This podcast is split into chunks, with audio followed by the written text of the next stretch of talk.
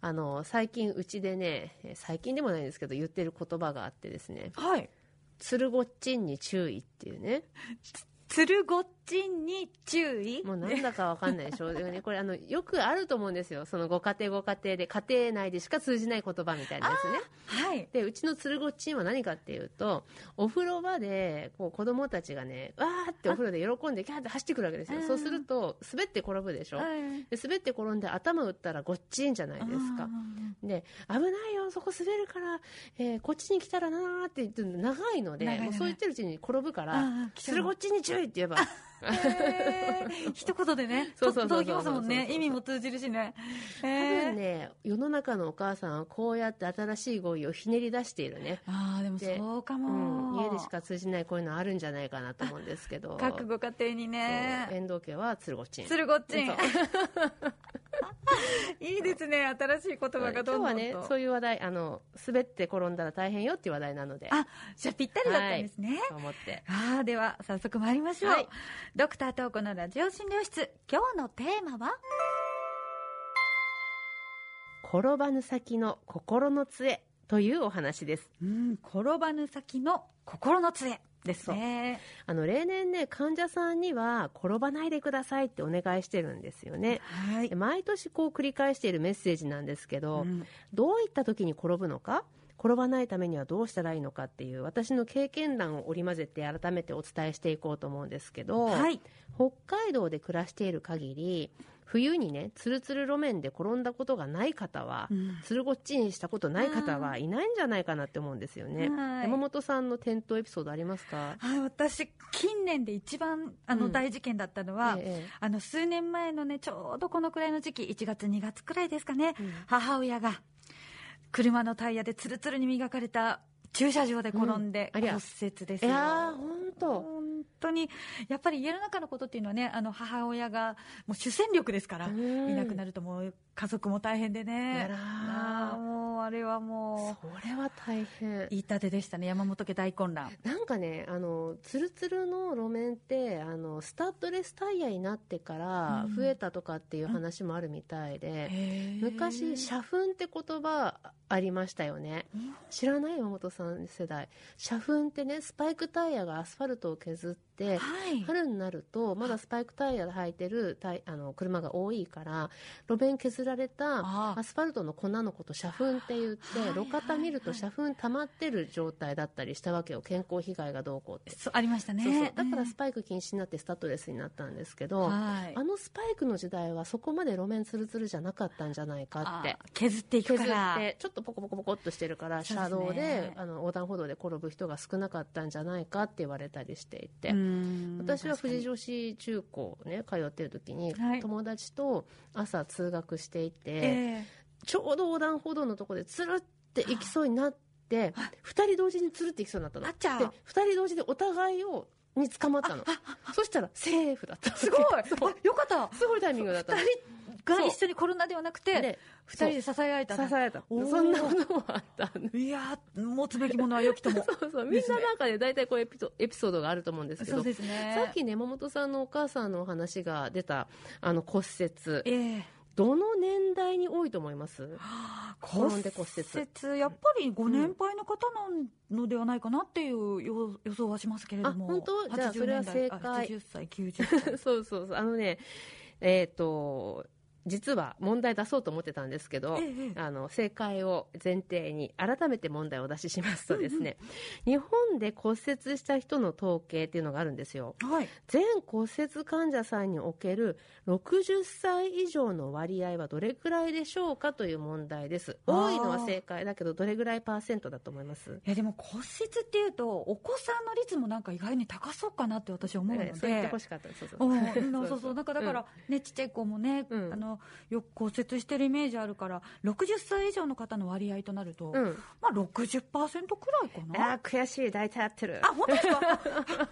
よよロッキー66%だってへ平成29年の厚労省の統計データでね患者調査っていうのがあるんですよーねうん全骨折患者さんのうちの60歳以上の割合は66点何パーセントだっていうことだったへえやっぱりでも半分以上の方っていうことになるんですねそうなんですすでね介護が必要になってしまった方方の主な原因のうちの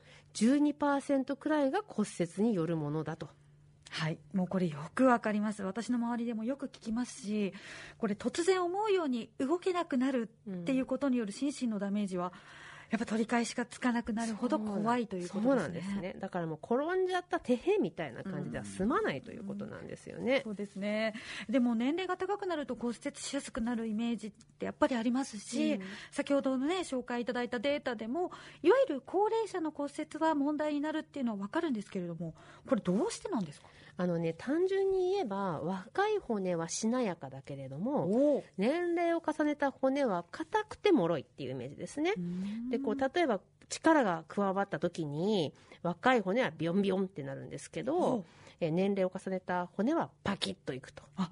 いう感じ、ええわかりやすいですけれども、んでも、そんな感じのことなんですだね。からそんなことなのへね。ーだから子供の骨は弾力性に富んでるので逆にぐにょっていう感じで起こる若木骨折って言葉があるんですよ。へえ、でもこのぐにょっとかビョンビョンとかパキっていう、その音っていうのがすごくわかりやすいですね。そう音がね結構大事なんですけどイメージね。あの割り箸が折れるのが大人の骨折だとしたらうんパキですよね。うんうんうん。ええ子どもの骨折の一部はさっき言った若木骨折ってやつなんですけれども、うんうん千歳飴をぐにょってやつだ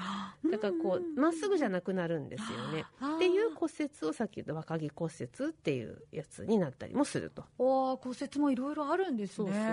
うまあでも少なくとも大人はぐにょりとはいかないっていうことなんですね。あと体重も違うしねかかるあの荷重っていうんですか。そうですね。そうう。んなので我々大人はまず転ばないようにしらしなければならないんですよね。はい。なんせこうパキッといく方ですからうね。んでも今日のタイトルは「転ばぬ先の心の杖」っていうことですけれども、はいこの「心の」ってあえてタイトルに入れたのはやっぱり心構えが大事っていうことですかそうです。で、私の経験なんですけどう、んどうもね、気を抜いた時に転ぶ方がそれなりにいらっしゃるような気がします。ああふっと注意がそれた時っていうことですかねそうです。えー、それどんな方がいらっしゃったんですかあの、ね、個人情報が特定されないように注意してお話ししますけえど、えええ例えばね、電話が鳴ったよって、携帯電話がカバンの中で鳴ったとうん。それを取り出そう、あれないぞ、あれあれあれっつってうて、んステンと転んだっていう方。はい電話の方に注意がいっちゃったんですねそう焦りますしねね切れちゃうんじゃないかみたいなねや。ーそうですねかけ直せばいいんですよ。あーね。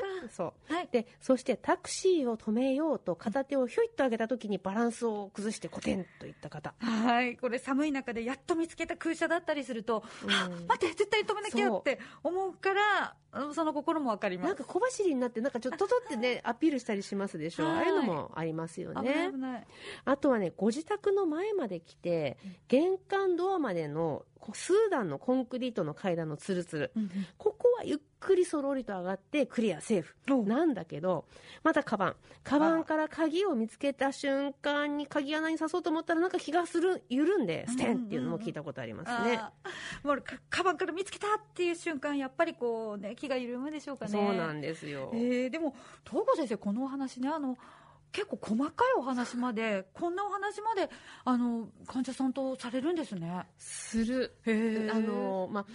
私見てるのが透析患者さんなので、特に骨が弱いんですよね。うんうんなので、あの、どうやって転んだかっていうのは、まあ、医者としても単純に気になって聞いちゃいます。どうや、うんどういうシチュエーションになったのみたいなう。んでそれ聞くと、その患者さんがどういった生活スタイルなのかっていうことを知ることができることもある。はい例えば、あそこに戸棚があって、実は踏み台に登って取ったらって踏み台に乗っちゃダメじゃんみたいな指導ができたりとかね。うんあとは次がそういうことないように、具体的な注意指導の助けになるかなって思うのもあるので、できるだけね、掘り葉掘り聞いちゃったりしますいよ。やそうですよね、その方の動きをそ映像としてこうあ、浮そかうそべうるとそ、う。うんより具体的にその方に合った助け舟を出せるってことですね。。そうです、そうですす。あとはね、うん結構ね、みんなね、大丈夫だと思ってるのよ。 はい。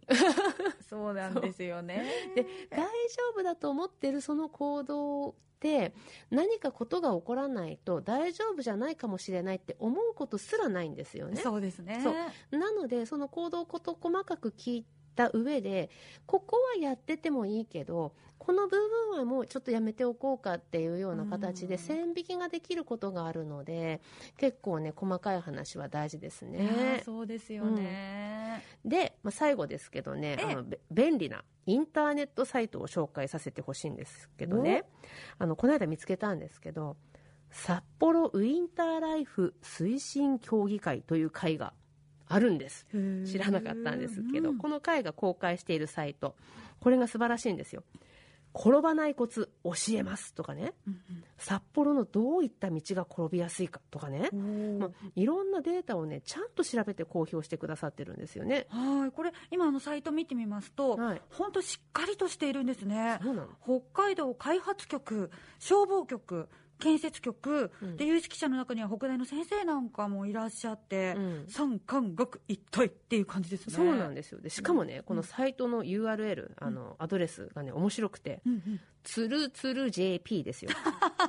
なんかつるこっちにつるこっちに通じる感覚がありますけれどもね。つるつる JP。そう。で、写真とかね、イラストも多くて分かりやすいので、ぜひ皆さん見てみてください。つるつる JP です。本当だ。今すぐ使える知識がずらりですね。はい、ご参考になさってください。今日は、転ばぬ先の心の杖というお話でした。